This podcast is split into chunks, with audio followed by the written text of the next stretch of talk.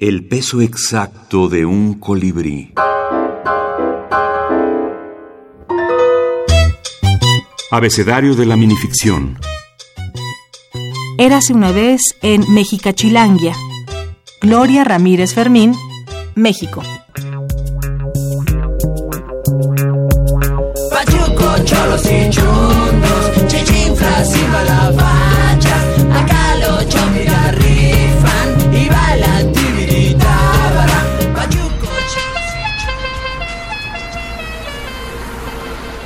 Pinche chango.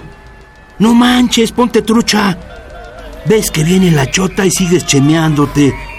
Deja de jugarme, chueco. Chale, ya ni la chingas. No me avientes tus choros.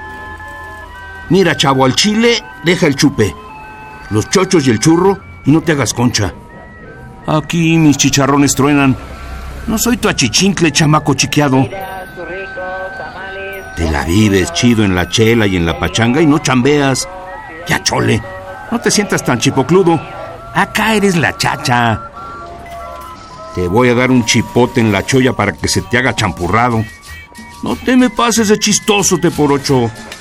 Me debes hasta los chones. Tú nomás eres un chaca todo chamagoso. Párale de andar de chillón, chato.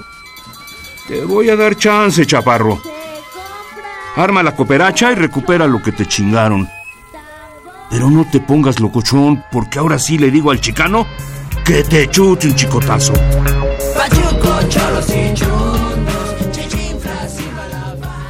Primero, me gustaría decir que la creación de artificios lingüísticos tuvo una primera época de esplendor durante el siglo de oro en- de nuestra literatura. Luis de León, Góngora, Quevedo, Sor Juana, Lope de Vega escribieron magníficos sonetos con juegos de palabras. Ese espíritu lúdico fue retomado tres siglos después por las vanguardias poéticas y recibió una entusiasta acogida en la minificción.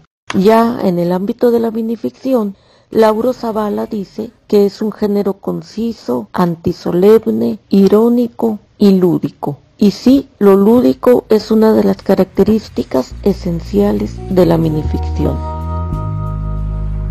Dina Grijalva, narradora y académica.